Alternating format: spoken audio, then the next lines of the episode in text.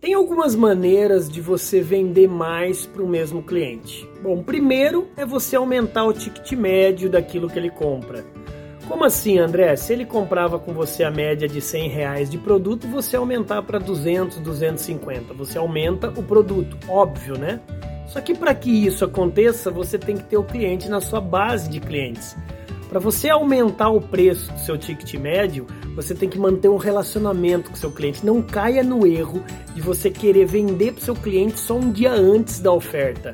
É, eu fico meio revoltado com profissionais que esperam vencer um contrato ou uma policy e a um dia do vencimento te oferecer a renovação. É, eu me sinto traído, então eu quero que essa pessoa se relacione comigo ao longo de todo o projeto do contrato para me oferecer, ou seja, relacionamento faz você aumentar seu ticket médio.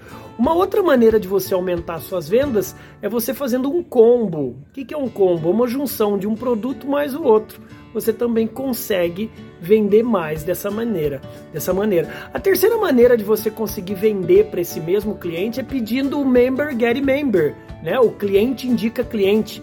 Nada vende mais do que um cliente trazendo outro para sua para sua carteira de clientes. Só que de novo eu falo, para ele trazer alguém, para ele te indicar, ele tem que ser muito bem atendido.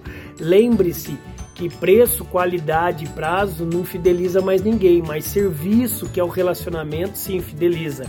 Uma outra coisa interessante, seja um cara omnicanal, esteja em várias redes, tanto offline quanto online, de contato com seu cliente. É horrível o cliente querer entrar no chat do seu site, do seu e-commerce, ou no seu WhatsApp, ou no seu telefone, ou na sua rede social e ele não tem um res uma resposta imediata da sua equipe.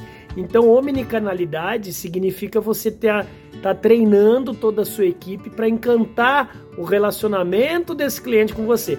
Você percebeu que eu tenho falado muito em relacionamento? Pois é, que o bom vendedor ele não vende produto e serviço. O bom vendedor ele vende network, ele vende relacionamento.